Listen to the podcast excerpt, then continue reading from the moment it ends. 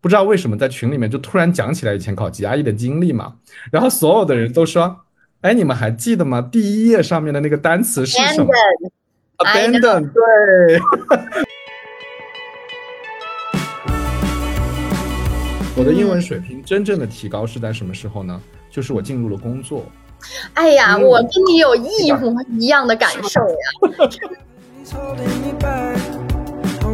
所以我觉得，如果十年之后让我奋斗十年，我要努力十年成为那个样子，我都没有特别有干劲儿的话，我可能就不会去加入这个行业。是还是会有一些不切实际的梦是吗？说小朋友以后梦都都是会碎的，我就告诉你。不是，是现在小朋友很多都没有这个梦了，但是我在你身上还是看到很自由啊。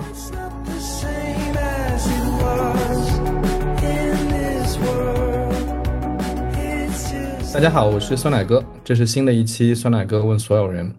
然后我们这一期的嘉宾呢是他叫海娜，嗯、海娜是在一家挺有意思的公司工作啊，要不你跟大家介绍一下你的工作是什么吧？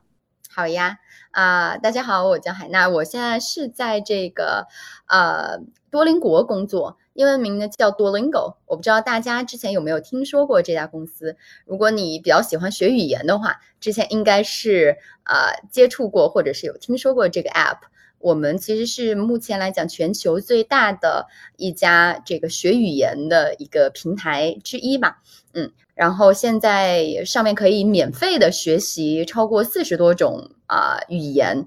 嗯，从比较受欢迎的英语呀，然后日语呀、法语、西班牙语，到相对来讲比较小众的语言，都可以在上面免费的学。嗯，所以我现在呢是在多邻国做这个亚太区的市场的推广，呃，然后我们的总部实际上是在美国，所以啊、现在看到在亚洲这块有比较多的一些机会。那目前我就是主要在负责呃亚太区的啊、一些增长和市场推广。呃，亚太区会包括哪些地方？嗯，亚太区的话，我们目前重点的几个市场包括，当然中国是很重要的一个啊、市场啦，然后还有印度，呃，接下来是日本。除此之外呢，在东南亚也是，呃，从去年年底到今年开始，我们开始重点的去啊、着重推广的一个区域吧。然后在东南亚下面又包含了以越南为首的这个非常快速的增长市场，然后还有印尼啊、像菲律宾这些市场。哦，所以其其实还是挺多国家的，挺多国家在挺多。挺多国家的，嗯，你你知道吗？就是呃，在让我想想多少年前啊，呃，十十三十四年前，好久以前，呃，我啊其实也不要暴也做过，露年龄了。我其实也做过这样的，差不多这样的职位，就是 我们当时那个，我们那个叫东北亚，呃，大中华区和呃澳大利亚、新西兰，就我们那个 我们那个划分特别奇怪，你不觉得？就好像一条特别长的线，就是啊从那个日本、韩国开始，对吧？包括中国大陆、中国台湾。再中国香港，对，澳门，然后再往下，然后到了澳大利亚和新西兰去了，对，特别有意思。就是我觉得每个，特别是跨国公司，对于这种区域的划分还挺有意思的。我觉得可能跟业务啊什么挺有关系哈。那那个，就我我特别想跟你聊一聊，就是因为呃，这种就是当然外企里面其实有挺多这种就是呃涉及到不同的市场、不同的文化的职位嘛，但是实际上中国人做这样的职位还挺少的啊。说句实话，就是即使到今天依然是挺少的嘛，因为呃大部分的跨国公司啊，今天当然也有中国的跨国公司啊，也有中国的跨国公司在海外设分公司什么的，但是呃我们看到的这种跨市场的管理的职位还大部分都是外国人嘛。所以我觉得还还还挺有意思的，就是呃，像你们划分这么多的国家的市场在，像在多邻国哈，呃，像你一个人或者你一个团队在做市场的推广，呃，是一种什么样的体验啊？这个问题好知乎啊，知乎的问题，是一种什么样的体验？我我应该是呃回一个谢邀，刚下飞机，收到问题。呃，就是很多的这个跨国公司里面，像这种跨国家的管理，像咱们中国呃人去做这样的一些岗位。呃，其实在这之前的数量并不多，可能随着近几年的这个趋势，可能有一个增长。然后现在在多邻国呢，我先讲一下在亚太啊。首先呢，我不是一个人做所有的这个市场，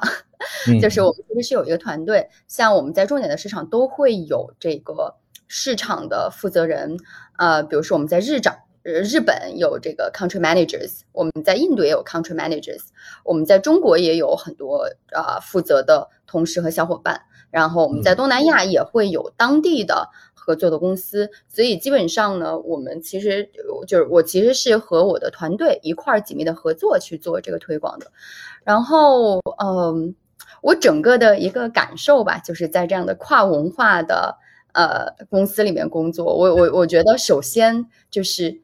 你的英文一定要非常非常好，我觉得这是一个很大的门槛，因为我们的日常的沟通基本上大家都是会用英文来进行沟通的，因为呃每个市场大家各自的这个母语不一样，但是英语依然是最通用流行的一个语言，所以对于英文是有一定的要求的。这第一，第二呢，就是我觉得相互就是做这样的跨市场的学习能力和。应变能力以及适应能力要非常非常的快，呃，就是我们之前在做中国市场的时候，或者做某一个市场的时候，可能对于这个市场有很多的打法玩法是能玩得通的，但是在做这个不同的市场的时候，你会发现有一些玩法在这个市场是能玩得通，有些玩法在那个市场玩得通，各个市场的这个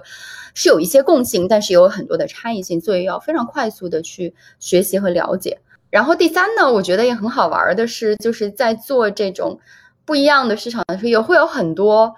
观察到，呃，不管是同事之间还是用户之间，非常多的好玩的一些差异性吧。比如说像我们的一些亚洲的，在这个亚洲的呃同事相相对来讲，可能就相对来讲会比较含蓄和内敛，然后欧美的同事呢，就呃非常喜欢表达一些。呃，就是大家的这个表达的风格和做事情的风格，其实上也是有蛮大的不一样的。所以，所以你你在你在工作的亚太区还是有很多欧美人的是吗？现在就是虽然很多听起来都是很多亚洲的东南亚的国家，但是还是有很多欧美人在里面工作。嗯，你可以这样想象，就是在亚亚太区，基本上我们还是亚以亚洲的同事为主，然后呢，我们欧美的同事更多的是以总部的同事啊，OK。对，因为我们的做的工作其实更多的是，呃，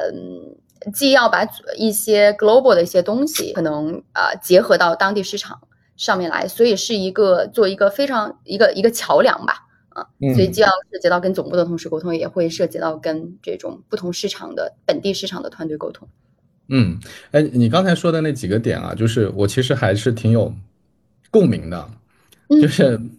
我印象很深啊，就是我我那时候零八年零九年的时候，我在做那个某公司哈某品牌的这个我们叫 regional 的 brand manager 哈，就是刚才我讲的那个特别长线条的那个区域啊。然后呢，呃，我们原来这个负责这个这个部门的老板是个法国人，嗯啊，就是呃。并不是说欧美人就一定跟亚洲文化特别契合，但是呢，就是很多欧美人因为习惯了，就是，对吧？他经常在全世界各地工作啊，有很多很长的这种外派工作的经验，所以相对来说就比较适应嘛。然后我印象特别深，你讲到英文的这个问题啊，因为我以前是做 marketing 的啊，也是做 marketing 的，然后我们要写那个产品的 concept，嗯，就是写那个产品的概念版啊，这个东西是要给消费者看的。嗯，所以那个语言层面其实要求就特别高。我我我记得我当时写了一个 concept，就是尽我的英文水平哈，我觉得已经写的挺认真了哈。但是呃，被这个法国的老板一看呢，他就会问很多的问题，因为他会发现很多的词儿的表达嗯不是那么的精准的，对，达不到母语的，对，达不到母语的要求。而且说起来也很好笑，就是真正看这个。概念英文概念的那些国家的人也不是以英语为母语的，所以这个就大家都用一个英文，但是都不是母语，这个沟通其实就呃，反正挺挑战的吧。我当时觉得哇，一下子我就觉得我的英文还离得很远哈，就是还有很多东西要补。嗯，就是我觉得英文它不是一个，我们不是一个母语者，它可能是天生，就是天生它就是一个客观的事实，所以，嗯，有的时候我们也不用特别的妄自菲薄在这件事情上，因为后来我发现我在跟我的老板和我的同事沟通的时候，你从另外一个角度去想，就是我们能如果是非母语者，我们在表达的时候，往往会用最简单的词儿、最直接的方式去把一件事情讲清楚。嗯，然后我在反观可能有一些母语的英文表达者的时候，他往往会把一件事情说得很长，或者说的相对来讲也比较的对非常复杂。然后呃，但是后来我在跟我的一些同事沟通的时候，他们经常给我的一个反馈就是说，他说海娜，你能够用特别简单的语言把一件最把一件很复杂的东西说说明白。啊，然后我就跟他们开玩笑，就是说，我说这个事儿不是我想说的简单，是因为说复杂了，我也不会往复杂了说呀。我我能做的就是把一件事情用最简单的方式说出来，让大家都明白。嗯，所以就觉得他可能不是英语的这个问题，而是说有没有想清楚。如果你想清楚了，就是你用最简单的语言把它表达出来，我觉得。呃，这个我们并不存在说和母语表达者有非常大的一个差别。嗯，你你这么一说呢，我倒我也我也挺同意的，因为就是我发现，就是过往我跟那些不同文化、不同语言背景的人沟通的时候，反而是那些比如说法国人呐，嗯，对吧？什么德国人呐，啊，荷兰人呐，就是他他本身母语也不是英文，反而大家沟通起来感觉。会简单一些，啊，就是因为大家大家用简单的词儿，反而如果你真的跟英国人啊、美国人呢，他他可能没有，他也想跟你保持一个比较简单的沟通，但是他毕竟是母语嘛，他就很难转换这个概念。然后你你讲到这个就是，呃，关于不同跨文化的这种工作的问题，其实，呃，我觉得不光是就你刚才说亚洲人很多，其实呃都有都可能面临这个挑战啊，就是。很多也是文化的问题，比如说很简单，就是当时我们这个法国人走了以后，我们换了一个日本的老板，啊，嗯，就是由日本区的原来的市场的总监来管这个区域团队嘛，嗯，他其实真的很礼貌，然后也很认真哈，嗯但是你你就会发现这种文化之间的差异是非常大的，嗯，就是他的，对，就就是而且就是因为日本人可能比较拘谨，就是。大家都很拘谨，然后你就打不开，然后觉得整个团队互相之间就会有很大的隔阂，所以这真的是还是挺挑战的啊。我我觉得，我觉得跨文化里面一定会遇到一些特别大的挑战。其实，其实，其实我们会看到的，就是比如说那个，就即使在我们中国吧，就是我们经常会看到一些不是本国的，不是我们国家的企业，在做很多的活动的时候，其实会遇到一些文化的冲突，就是。它其实并没有本，并没有一个恶意，但是它这个，呃，意思往往就会变成一个导火索嘛，就会就很多时候其实我觉得是文化的冲突了，就是大家互相之间不能理解，对吧？我觉得这样是好的，他觉得这样是坏的，对吧？就这种这种事情其实经常经常会见会会遇到了。那呃一样的，那中国的公司，中国的人到国外去面对国外的环境的时候，其实也一样会遇到遇到同样的问题。我其实听说过很多的。呃，故事哎，我上次听到这个故事，好像也还是国内的一家很大的公司在在海外，然后那个呃，据说那个英国的员工都辞职了，然后就就是哪家公司？是个 big name，对，就是这种这种这种情况，其实挺嗯挺挺挺容易遇到的，所以我不知道，就是嗯，你你会怎么看呢？因为你现在在 manage 一个呃跨文化跨地区的团队。在这里面肯定要做求同存异嘛，但是这种差异其实又是非常非常难以避免的，这种冲突又是很容易出现的。嗯，你会怎么看这个问题呢？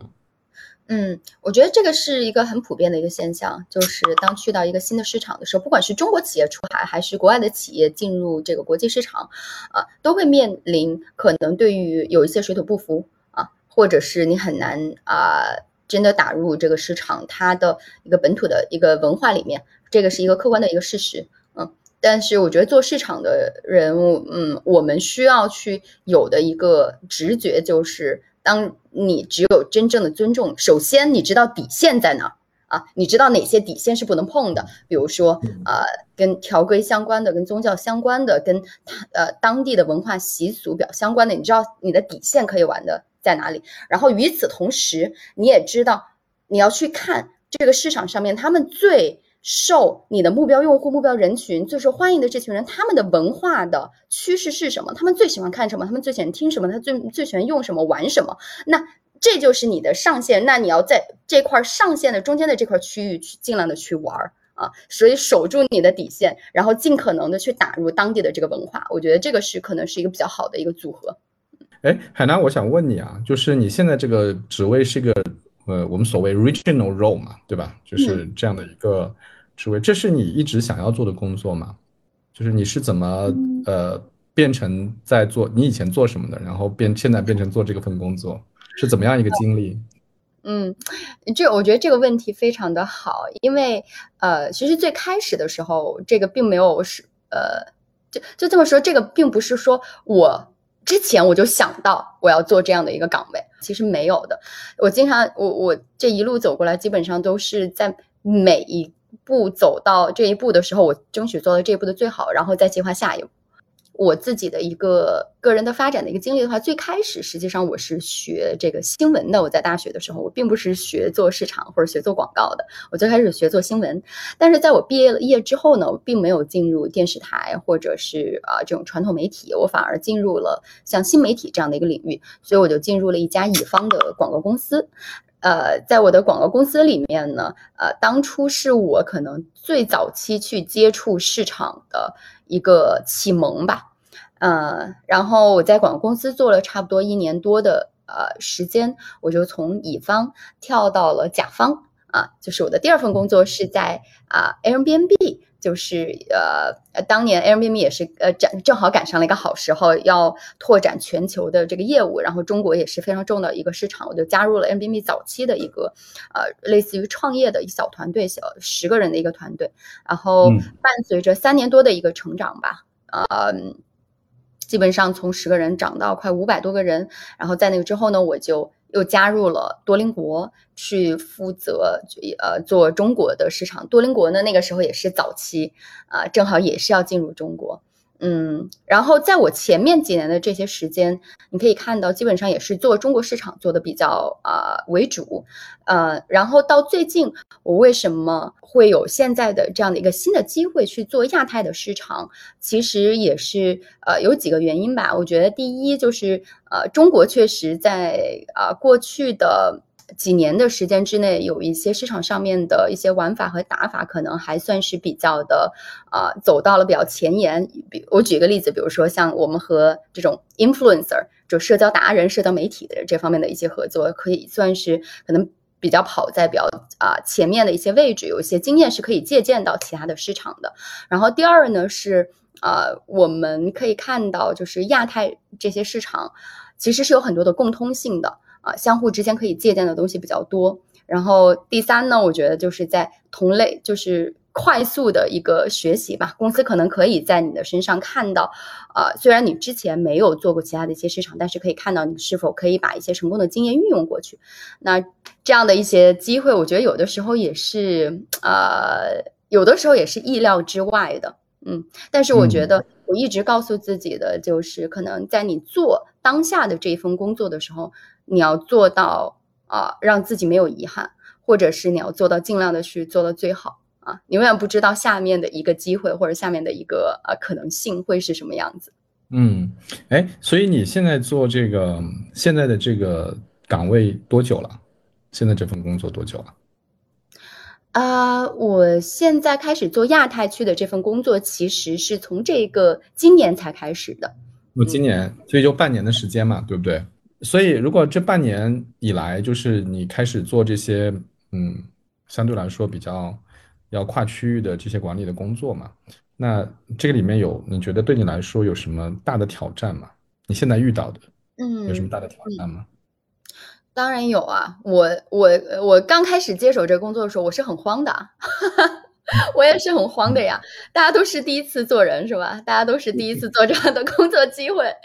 没有没有一个呃完全照搬的模板，或者你之前的经验里面没有一个完全可以拿过来用的。所以我觉得我对最主要的挑战，第一来自于就是我要加深对其他加快对其他市场的快速的一个了解。啊，虽然我们在日本市场，我们在印度市场，或者我们在东南亚也都有这个当地的小伙伴儿啊，也会有各自的市场的负责人。但是如果我们要在一起快速的去做决策，或者我需要帮助他们，那我需要加快对这个市场的快速的一些了解。嗯，不能完全依靠呃只对中国以前只对中国市场的呃这些经验，这个是第一。然后第二呢，我觉得就是同事之间其实也需要取得相互的信任，因为跟新的团队去配合，尤其是这个团队之间，大家还涉及到不同的文化的差异、不同的语言的差异。那么在这个期间，你需要去看可以呃怎么样快速的建立起来相互之间的这种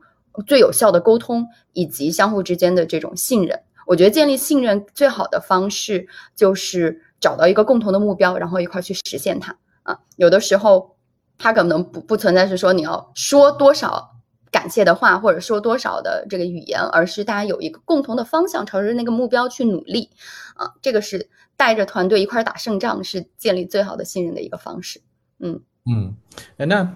我们如果具体一点，比如说你想要了解不同的市场，想要尽快的了解他们嘛，你会有些用些什么样的方式呢？去了解之前完全陌生的地方？嗯，我举一个例子是，比如说我们当我们在从今年上半年的时候开始做东南亚的时候吧，那这个市场真的是呃，从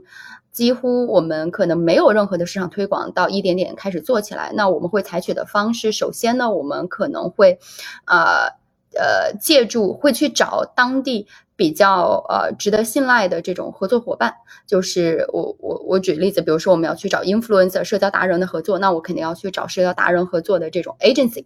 那如果我们要去做媒体的这个关系，呃，要去做媒体上面的一些发声或者宣传，我们要去找非常靠谱而且很高质量的这种公关公司。那找到这样。呃，可靠的合作伙伴的时候，他们能够提供给到你啊，因为他们一直在做这个市场，他们能够给到你一些建议、想法啊，或者是关于市场的一些观察。嗯，我所以所以我觉得第一步你要找到比较可靠的呃当地的呃合作的小伙伴，或者是合作的靠谱的公司。第二呢，我们也会去看一下。这个做一些市场调研，嗯，不管是这种定量的还是定性的，会去通过一些市场的声音和反馈，来给我们提供一些啊市场上面的一些可以做增长的机会点吧。然后第三呢，我们也会做内部数据上面的分析，我们会去看，因为比如说多邻国是一个学语言的啊一个 app。我们会去看，哎，像东南亚的这一些用户，他们喜欢学什么样的语言呢？他们呃，在学学语言的时候有一些什么样的行为？他们会学多长的时间啊？然后他们啊，在喜欢用什么样方式去注册啊他们的账号呀？所以这些都是针针对当地用户的，我们会去做一些这个数据上面的用户行为的分析，然后来看有哪一些啊是可以更好的去帮助到他们的。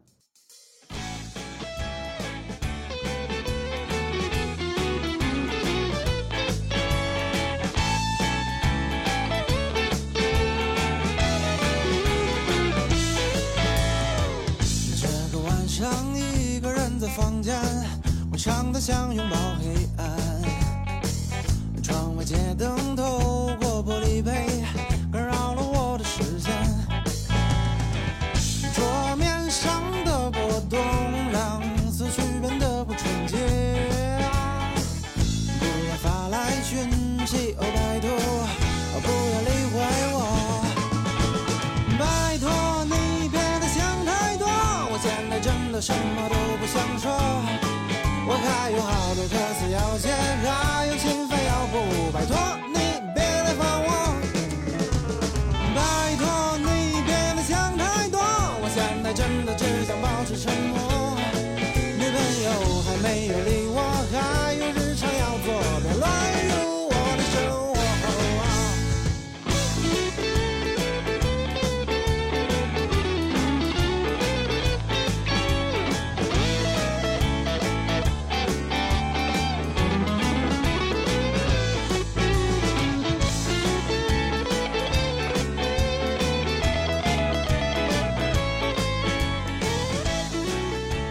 你们这个语言学习的，因为我知道你们是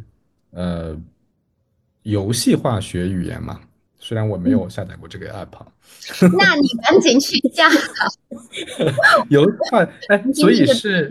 所以主要是什么样的人在多邻国上面学语言啊？是学生吗？还是成年人？嗯，其实呃，相对来讲啊，其实多邻国它是一个适用于全年龄段的啊、一嗯个学习 app，就是你可以是小朋友，也可以在我们小朋友在我们这儿上上面学的。我们也看到有这个呃工作后的白领、工作后年轻人群在上面学，然后我们也有像这种已经退了休的老奶奶在上面自己学的。啊，最主要的嗯原因是因为我们的这个呃上面的学习内容相对来讲都非常的轻松和呃很好很好上手啊，它没有嗯一个非常高的一个准入的门槛，就是你在任何的一个呃阶段都可以很轻松的去呃拿起手机打开 app 就可以开始，但是相对来讲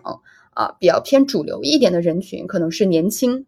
一点的年轻类的人群，以学生和工作后的人群为主吧。我们发现，就是来多邻国上学习的不同的这个目的啊，我们发现，呃，上学是其中一个，但是与此同时，也会有啊、为了呃有更好的工作的，然后也为了有更好的去旅行的，然后也有这个为了了解更多多元文化的，所以大家的这个学习的目的不仅仅是来多邻国上学习的目的，不仅仅是为了呃去有一个好的考试成绩。哎，其实本来我们主题也不是聊这个你们的这个 app 哈，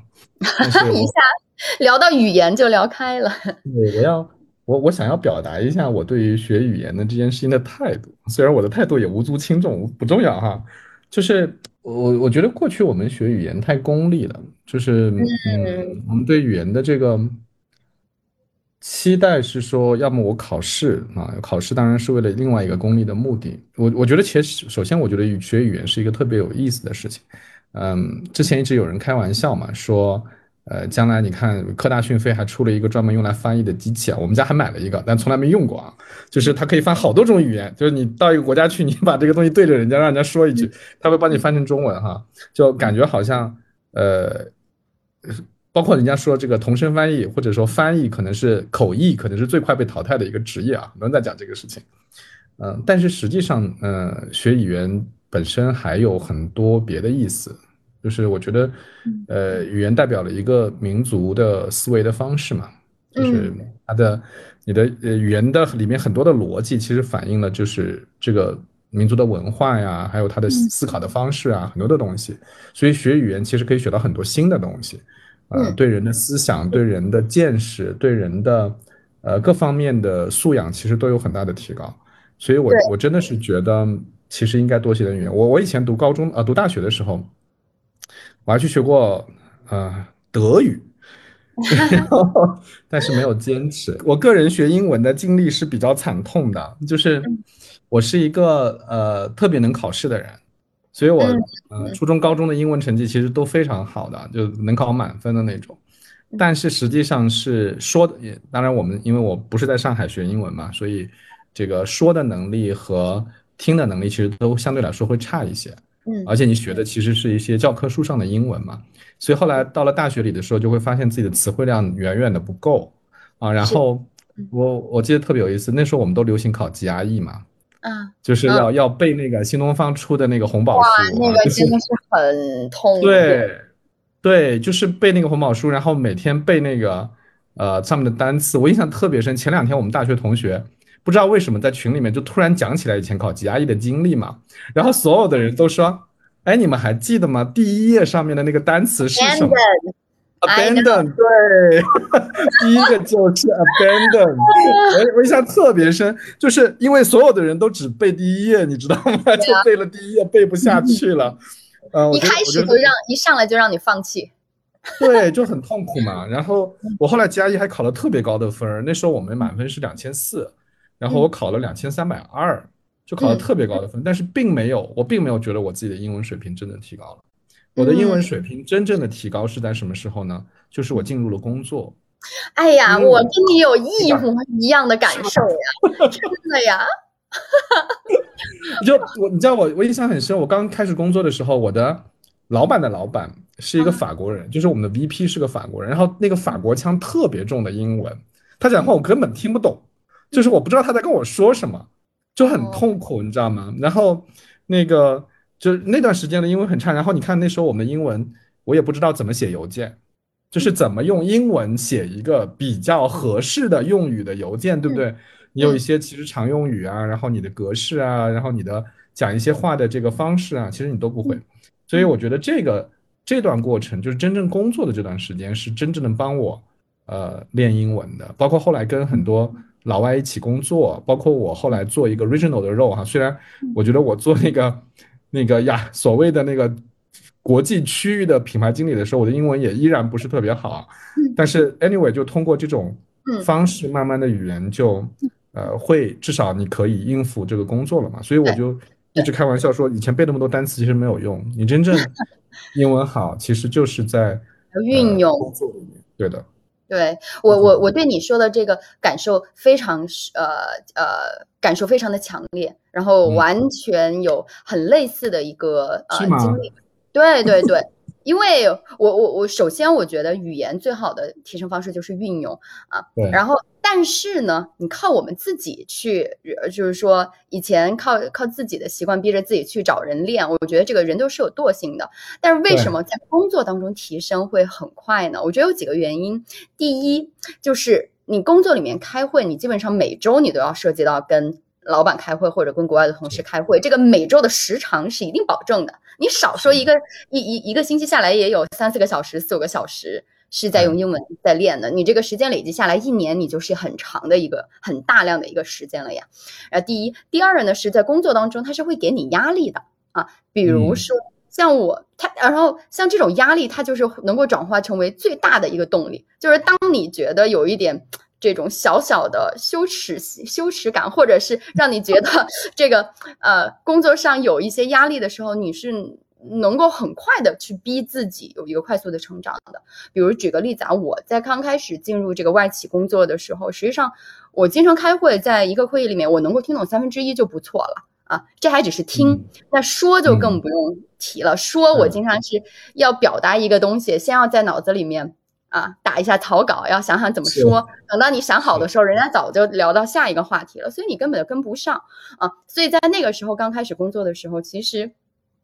在自己的这个英文表达上是没有什么自信的，而且是一个嗯很有压力的一个状态。但是就是基于这样，我知道自己现在说不行，听不行，但是我每一次我就给自己设设一个目标，我今天要尽量多听懂一点，我就是要使劲的听。啊，然后说的话，我就让自己，我我至少要保证我在这个话会议里面，我尽量去发言啊，不管我说成什么样。我就是尽量的去发言，就是我会逼自己，但是这样你时间练下来，我就发现，哎，现在好像也真的可以在一个几年之后，真的可以在会议里面非比较游刃有余，或者是你完全不用去考虑，是说当你想要说一个什么事情的时候，你还要在脑子里去打草稿。啊，甚至你能够用比较清晰的思路把一件复杂的事情拆解开来讲得很清楚，所以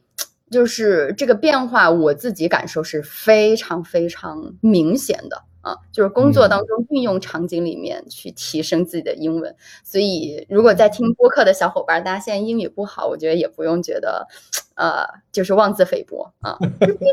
对，哎，你看这个，你看这个事情啊，其实还挺矛盾的。前面我还在说，我说这个学语言，嗯，最好不要太功利啊。就是其实学语言本身，除了那些功利的目的，也有。也很有意思，因为帮助你了解这个世界嘛。但是呢，刚才我们又在讲，其实如果你没有那种，比如说工作中要使用啊，有压力给你啊，你就会觉得学起来很慢。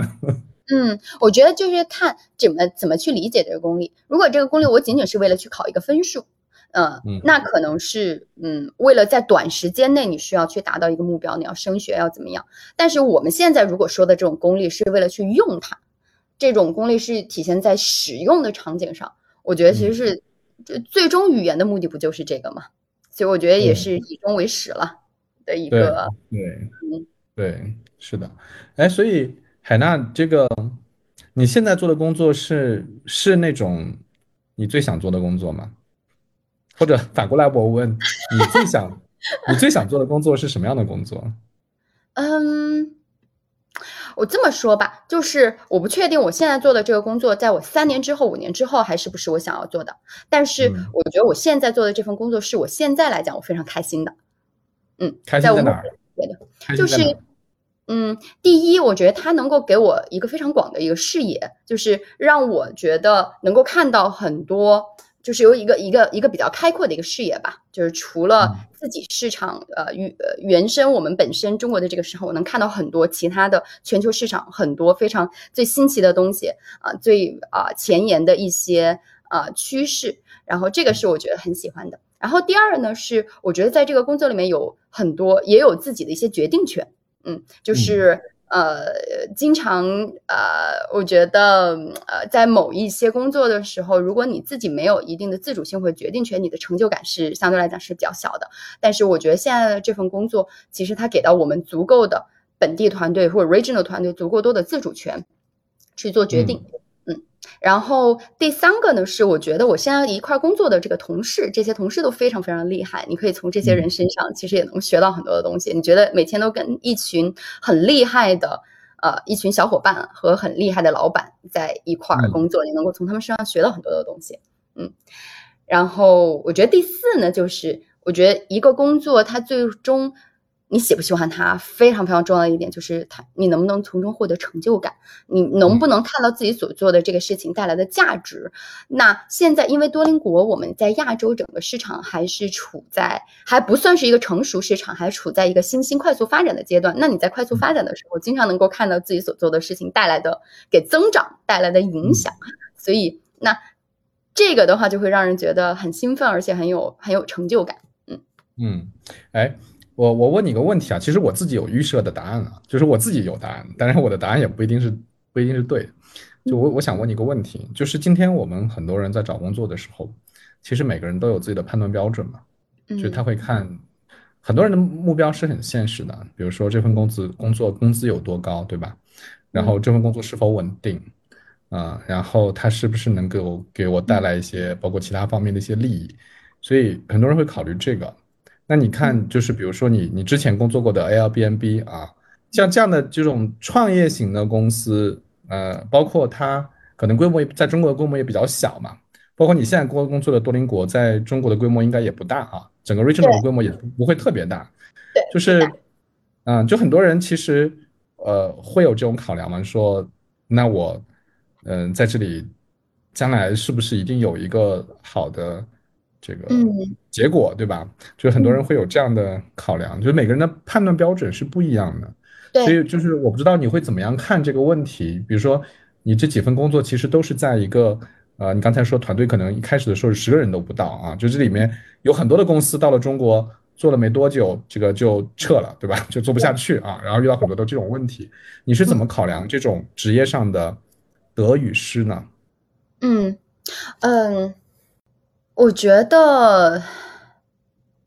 就是这个呃，所有职业的选择没有一个绝对的好和不好，就跟嗯。选选男朋友是一样的，或者选你的伴侣是一样的，没有一个人是绝对好与不好，而是说你合适与不合适。但是这个合适就要看你个人的这个评判的标准是什么样，比如说你对风险和收益的这个评判的标准，你对这个呃，你是否看好这家公司的一个产品，你对公司的文化是呃有多强的一个需求，然后你对于这种加班的或者是非常相对来讲比较内卷的这一些啊、呃、这这这种这种文化，你是不是能够适应或者喜欢？所以我觉得所有的最终都是呃选择啊，选择匹配上你。看你是否合适这个工作，然后对于我自己来讲，我不敢说我的选择是呃最好的，但是目前来看，我觉得是非常符合我的个人的性格和我对这个工作或者是一份比较理想工作的一个期待的。呃，首先呢，我个人是一个呃非常喜欢冒险的一个人，所以我经常在做一些选择的时候，如果这件事情啊、呃、它有机会去成功，但是也有一定的风险的话，我。往往我会比较选择去在评估了它的一些可能性之后，我会比较偏冒险的那样的一个方向。然后第二呢，我是非常喜欢这种快速的迭代和快速的成长和快速的学习的一个环境的，所以呃，跟我给我一个比较稳定的一个工作相比，我会选择这种啊、处在早期快速的啊、发展，但是也同时它伴随着一定不确定的这样的一个环境。然后第三呢，我会比较喜欢这种相对来讲比较多元化一点的环境和比较扁平化一点的呃这种呃工作环境。那在外企相对来讲又是一个呃非常尊重平等，然后多元开放这样的一个一个呃平台和环境吧。所以综合下来，所以我我我觉得这个就是个人的一个你的价值观啊、引导了你的选择。嗯，嗯，其实大部分人都不喜欢卷了，对不对？就是对，大部分人都不想被卷，但是呢，就是，哎，我我说句悲观的话，我觉得就是中国的职业市场，嗯，不可避免的会卷，这个跟那个劳动力供给跟需求有非常大的关系，包括跟我们的这个这个结构啊，就是经济结构也有很大的关系啊，就是很很容易卷，一不小心就被卷了，一不小心就被卷了，呃。但我觉得就是你的那个选择还挺有意思的，就是不管去 Airbnb 还是多邻国，我嗯我相信你们嗯可能也会工作很努力啊，就是也有很努力的时候。但我我总体这个很努力的时候是一直很努力，但总体上我觉得你们不会很卷，就是是不这个不是以不是以纯粹的以卷为目的吧，对不对？就这个还是比较健康。啊，这个确实是。对，嗯，我我，哎，我想问一下，就说，嗯、如果想要找一份 不卷的工作，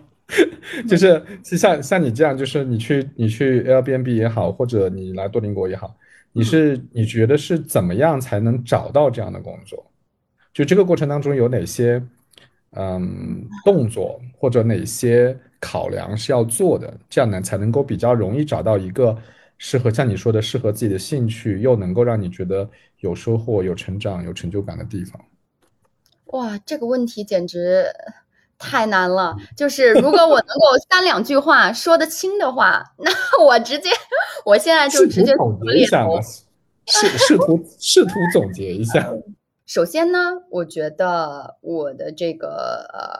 呃，我我我觉得这个运气的成分啊，其实是是有一些的，因为呃，我当初能够进入 Airbnb，其实非常感谢我当时在 agency 的一个呃恩人吧。就是我的一个嗯伯乐吧，因为他当时是我的客户，客户之一。然后当时我的客户呃也比较非常满意我的工作，所以他就给我提供了这样的一个机会，说：“哎，我们 Airbnb 正在招人，你要不要来考虑一下？”啊，所以我现在回想起来，如果不是当时有这样的一个机会，我的职业发展也不知道现在是朝着什么样的一个方向了。所以我觉得每个人的职业发展过程中，可能都会有一定的机缘巧合或者运气的呃成分存在啊。当然，这个我觉得不不具有普适性，我就不展开讲了。我讲一下，就是嗯，你刚才问的那个问题，怎么样去找这种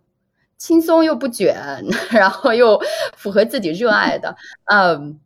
我觉得，我觉得你你你要想象一下自己的热情，或者你自己比较喜欢的东西是是什么？你自己比较喜欢哪些方面？就是你要找到你自己最喜欢的那个领域，然后呢，你去看在那个领域里面，十五年之后、十年之后的那一些前辈，他们的那个状态是不是你想要的那个状态？你能不能找到一些 role model，或者是你看那个工作环境里面的人，他们的这个状态？是不是你所期待的？我举个简单例子，我之所以当初从媒体的行业里面退出来，一个很重要的原因就是我当时实际上是在媒体里面去做了一些实习，但是我会发现，呃，这里不代表所 针对所有的这个媒体啊，传统媒体，但是我我当时可能所在的那个实习的啊、呃、一个一个氛围，或者是我看到。十年之后的一些前辈，他们的那个状态可能，呃，适合他们，或者是，但是可能并不是我今后对我自己理想生活的一个想象吧。所以我觉得，如果十年之后让我奋斗十年，我要努力十年成为那个样子，我都没有特别有干劲儿的话，我可能就不会去加入这个行业。所以，呃，对于我来讲，我后来进入了外企，我会看到我的很多同事，或者是我的一些前辈们，或者我的一些领导、老板们。他们的那个状态就会让我觉得很吸引人，然后非常的呃自信，然后非常的游刃有余，然后做一份比较受尊重的呃，然后自己又喜欢的一个工作。所以我觉得在你的这个行业，首先找到你喜欢的行业，然后在你喜欢的这个行业里面去找到一个你可以仰望的，或者是可以去呃期望的一个 role model 或者方向也好。我觉得找到一个你比较理想的未来十年的生活状态。嗯，你这个让我想起了我以前一个同事，就是他跟我在同一家公司工作。其实我觉得那公司挺好的，然后我我也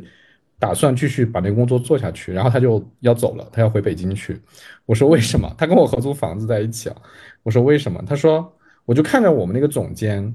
我就想，我如果十年以后就是做他现在这个工作，我要做嘛？他说我不要做，然后然后他就走了，他就回去了啊。当然，他现在也挺开心的，所以他的选择也是对的。所以每个人真的有适合自己的那一块哈。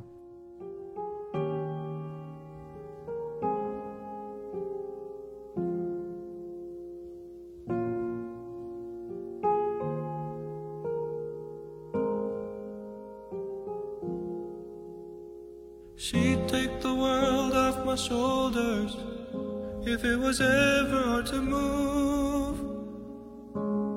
she turned the rain to a rainbow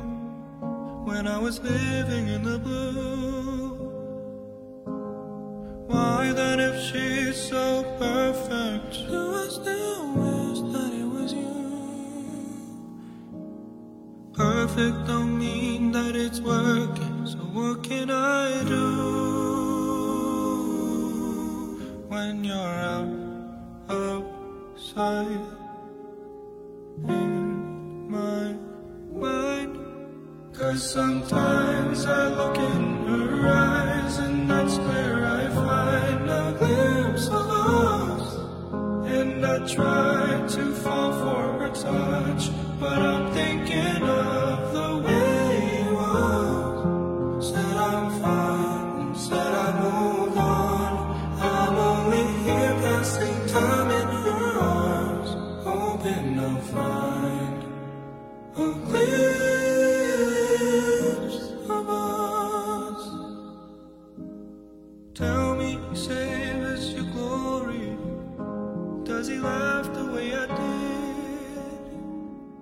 那我想跟你稍微扯开来聊一条，就是关于工作的选择。今其实你看啊，今天你工作的除了第一家 agency 以外，你其实工作都是外企。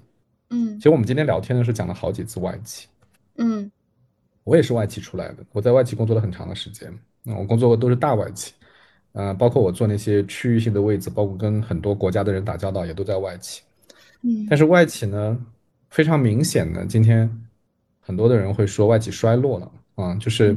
其实从一零年之后吧，我觉得，呃，比如说现在最优秀的年轻人都想去互联网大厂啊，不管是以前的 BAT 还是现在的什么这个叫什么字节啊这些公司，大家都会有小红书啊这些公司，大家都会想去互联网大厂，因为觉得那个是收入更高，嗯，然后将来出来也更好找工作，对吧？嗯。就是有很多这样的选择。那甚至还有更夸张的，比如说，呃，我有一个亲戚哈，他们家在江西的一个小县城，小到什么程度呢？就是我住了住进了他们那个县城的酒店，我站在那个阳台上，可能就十几层楼高吧，我已经能看到这个城市的边界了。哦，我只能看到，再过去就是农田了，就是就是就是真的很小。可是，在这个地方，呃呃，我我们家亲戚那个小孩读书，呃，读书成绩也很好，读了大学，然后要到国外去读，呃，硕士。但他的爸妈依然觉得最好的工作是回到这个小县城做一个公务员。嗯，因为在他们眼里那就是最好的工作，因为很稳定，然后虽然收入不高，可是咱们家又用不着花那么多钱啊，就那种感觉。所以，所以就是对于工作的好坏的判断，其实有很多。当然，我我的我的立场跟你是在一起的，就是我喜欢呃文化比较开放，然后大家比较尊重，然后对呃每个人做做的事情觉得自己做的事情很有意思，然后又能看到很多新的东西。但是并不是每个人都这么想的。对，就是首先我特别尊重不同，就是每个人他有自己喜欢的工作，嗯然后每个人可以应该去追求自己喜欢的工作，觉得更适合他的工作，而且每个人要求也不一样。比如说，呃，我家里比较穷，我想多挣点钱；我家里挺有钱的，我更想追逐自由，对吧？这个我觉得特别特别正常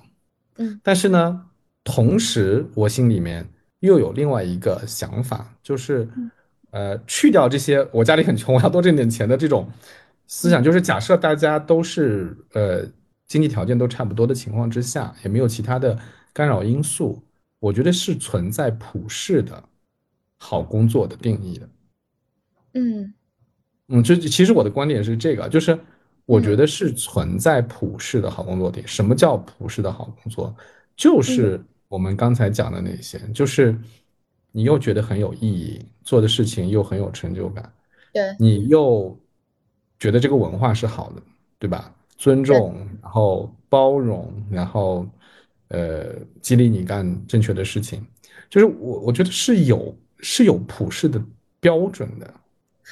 但是今天我看到的很多人的嗯所谓的好工作都不符合我的普世的标准，这是我开始怀疑，嗯，我这样想对吗？我这样讲对吗？嗯我觉得你刚刚说的这个，呃，是很有道理的。就是首先，我同意在这个对于公司的评判标准上面是有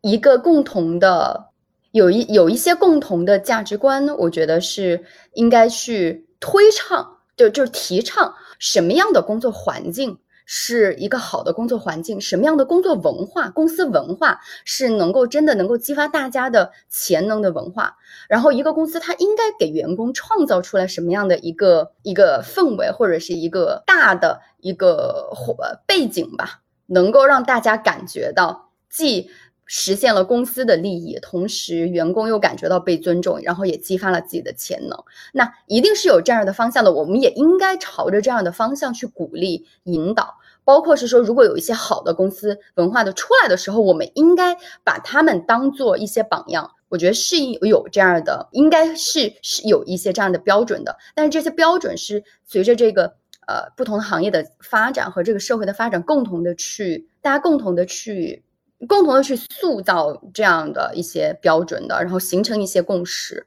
对于年轻人来讲，我觉得现在很多的一些标标准就是大家已经嗯不习惯去做一些很重复性的或者很枯燥的，或者是这种很高压的一些工作。大家希望在一个更加被尊重的一个环境里面。更希望在一个平等的环境里面，或者是让他们的收入能够匹配上他们的付出，并且他们的付出能够为公司带来积极的影响，而不是一味的内卷这样的环境。我觉得像这一些，其实是大家心里有一个共同的共识，我们也应该啊、呃、去提倡，或者有好的，我们也应该把他们树立成为榜样。嗯，但是基于这个的之外，我觉得呃，像你刚才提到的。有很多人，他可能对职业上的选择，我到底是留在一个大城市还是小城市？我到底是去考一个公务员，还是去在一个外企工作？我到底是要留在国内，还是我要出国深造？那像这些选择，我觉得呃，最好的就是他的性格能够匹配上他的选择，而不是拧巴着的。嗯，我是觉得就是，嗯，如果这么讲的话，其实大家心目中其实都是有好公司的标准，只不过就是，嗯。我们的环境的确不是特别好，就是卷的比较厉害。那个 就公司也要生存，对吧？公司也要我要活下去，公司要生存，在很多时候就会变得很卷，然后变得很卷呢，这个里面的员工就会觉得不是很舒服。嗯，所以我是我觉得每一个，我觉得这个也是一个迭代的过程吧。就是呃，如果我们把这个。呃，视视角放广一点，你会发现每个国家可能在它发展的当下的那个过程都会匹配上对应的企业文化。当我们在看日本的时候，会发现日本的企业文化是处于一个相对来讲它的阶级呃呃感会比较强的，因为他们已经经历了上个世纪非常快速发展的一个很新兴的一个一个阶段。然后对于中国，我们目前现在来讲，可能就是处在一个快速发展的一个一个呃阶段，所以大家的这种。呃，相互的竞争意识也会非常的强，然后这个竞争的压力也会非常的大，那就就会就滋生出或者激发出这样的一个呃，相对来讲会有一呃会更呃辛苦的这样的一个环境。当然，我们在看到其他的一些欧美的一些国家，可能相对来讲比较呃已经是一个比较发达社会，那他们又会在那样的环境下面滋生出来他们的一个比较独特的企业的文化。啊，所以我觉得这个可能也跟我们现在的这个社会发展的阶段是相匹配的。嗯，当然它呃，就像我说，它是一个迭代的一个过程。当我们发现现在太卷，或者是有这样的一个大家的这种不满的情绪出来的时候，那么一定会在这样的环境之下，可能会有一些企业。它会塑造出来让人更喜欢的这种企业文化，那会它会吸引到更多更好的人，然后慢慢慢慢的把这种文化也衍生出来。当然，这个迭代的时间或者是这样的一个往前去呃呃发展的一个时间需要多长，我觉得不知道。但是它其实是有一定的迭代的一个发展周期的。嗯嗯嗯，你会怎么想象自己的未来啊？就是。比如说十年以后，当然你还你还年纪很轻，十年以后，二十年以后，That's a good question。就是我最近，因为我最近也迈入了我我人生的新的一个阶段。我其实今年正好三十岁，所以我自己也会问自己这个问题啊。但是我的答案是我不知道啊，我真的不知道。我不，我甚至都不知道我五年之后在哪儿。我也不知，我不知道我会生活在哪个国家，我也不知道。我可能在做着一份什么样的一个工作，就是，嗯，这个就是我内心很很真实的一个一个回答，因为我就是一个非常喜欢这种新鲜的东西，或者是呃一个冒险的一个人。如果有这种这种呃未来的一些选择，或者未来的一些机会，我其实就会非常勇敢的去呃去尝试。嗯，说不定十年之后，我不知道做自己的。Business 也是一种选择，嗯嗯嗯，你知道吗？很多年前，我像你这么大的时候，妈呀，这说起来，天哪，对，又暴露年龄了啊！对我像你这么大的时候，我以为，我以为这个世界会变得越来越开放，就是我以为我会随时出现在任何的地方，然后。呃，就是可以尝试各种各样的事情。就我也不知道，我那时候你问我，我也说，我也会说，哎，我不知道会在世界的哪个地方，但是可能在就是可能去非洲了，可能去哪里了，对吧？就是呃，我我那时候觉得这个是一个，我觉得那对那时候我觉得这是一定可以实现的，而且我感觉那个时候的生活啊，世界就是才能朝那个方向去发展。可是你看这几年啊，就是。各种各样的因素吧，你就会觉得不是这样的，就是人的流动反而变变差了嘛，就是，而这个世界上充满了各种各样的障碍和冲突哈，然后你就会觉得，哎，那个他到底会往哪里走？然后我们真的还可以那么随心所欲吗？真的可以去做自己想做的任何的事情吗？所以我我其实是有挺多的对自己的。这种反反问的啊，因为如果放到十几年前，我可能，呃，很乐观，但现在就不会这么乐观。但是呢，我今天跟你聊完以后呢，我觉得挺有意思的，就是我本来以为，我本来以为，呃，现在的大部分的人，呃，都跟我们那时候不太一样。但是呢，我我跟你聊呢，我就觉得，我跟你聊呢，我就觉得你好像还是跟我们那个时候差不多的样子。嗯 嗯，就是是还是会有一些呃，怎么你你说的这个一样是什么意思呢？是还是会有一些不切实际的梦是吗？说小朋友以后梦都都是会碎的，我就告诉你，不是是是现在小朋友很多都没有这个梦了，但是我在你身上还是看到很自由啊，很可以随着自己的爱好移动啊。可以去做自己想做的工作啊，然后依然不知道，呃，十年以后自己在哪里啊，依然充满了不确定性啊，我就觉得特别好，我就觉得特别好，嗯，我觉得，我觉得，我觉得应该是这样。我觉得就是说老实话啊，就是这这这几年我们也能够切身实地的感受到来自世界的外界的这种变化，嗯，但是我依然觉得就是。呃，一个成年人依然需要在很多的这种无奈当中，或者是在这种现实当中去找到让自己心依然怦然心动的那一个点吧。啊，就是我觉得我是非常需要在工作也好，或者是生活当中也好，我是需要有光的。啊，我是需要让自己去做让自己真的能够心动的事情的，我才能够坚持的去做啊。如果让我去做一个我不喜欢的一个东西，我可能每天会跟这种只是表面在做这个工作，但是并没有带着心去做，我会跟行尸走肉一样，我就会觉得没有什么意义。所以我我也特别希望把我这样的。一些想法或者态度，我不知道是不是适合所有的人，但是我也希望分享给更多的人啊，让别人知道，就是说这样也是也是可能的，也是可以的啊。依然也现在有人还在还在还还在这样有一些不切实际的想法，嗯，可能以后也会遭遇遭遇生活的毒打啊，毒打，对对对，以后也会遭遇生活的毒打，这谁知道呢？但是当你现在还可以有。呃，你可以去做梦的时候，可以有不同想法的时候，而且你还没有遭受毒打的时候，那为什么不去做梦呢？嗯，你知道吗？就是今天那个我在我在昆明嘛，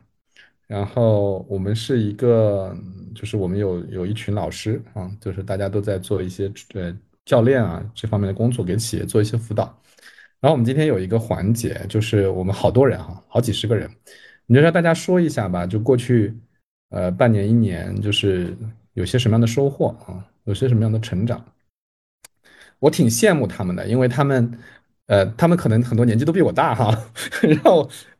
也有年纪比我小的，但是大部分都比我大啊。呃，我挺羡慕他们的，为什么呢？他们每个人都可以说出来说，啊，我过去半年更加嗯笃定了，我过去一年我有很多的收获，我我又成长了啊。呃，我觉得都特别好。但轮到我讲的时候，我就说什么呢？我说，哎呀，我我也不确定，就像像我现在这个状态，我过去半年一年成长了什么，我不确定。但是呢，我能确定一件事情是什么呢？就是过去半年这一年呢，我还是挺有好奇心的，就是我还是觉得这个世界挺有意思的。我觉得很多人都很有意思，我也很喜欢跟他们聊天。你看你现在还是坚持在做播客啊？啊，对啊，在跟 不同人聊天呢。这个我就是很了不起。对啊，我就我觉得，我觉得我喜欢这种不确定性，我喜欢这种，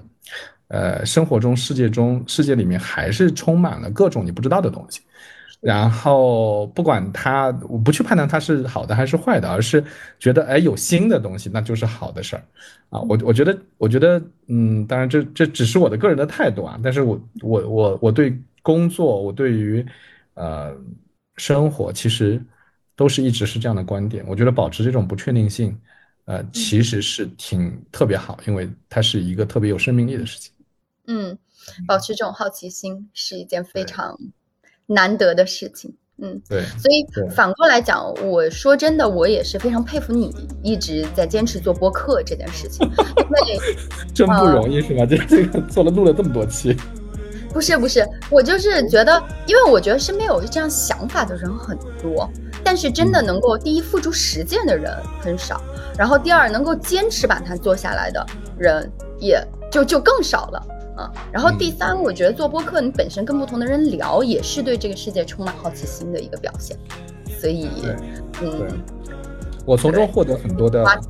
很多的乐趣，也获得很多的，我不知道，我不能不能讲收获吧，嗯，反正就是给我带来很多新的东西，我觉得挺好的。嗯，好吧。好，谢谢海娜，好，早点休息。谢谢盛，那你也快点去喝酒吧。好的。It's time for drink. Ok ok ok 拜拜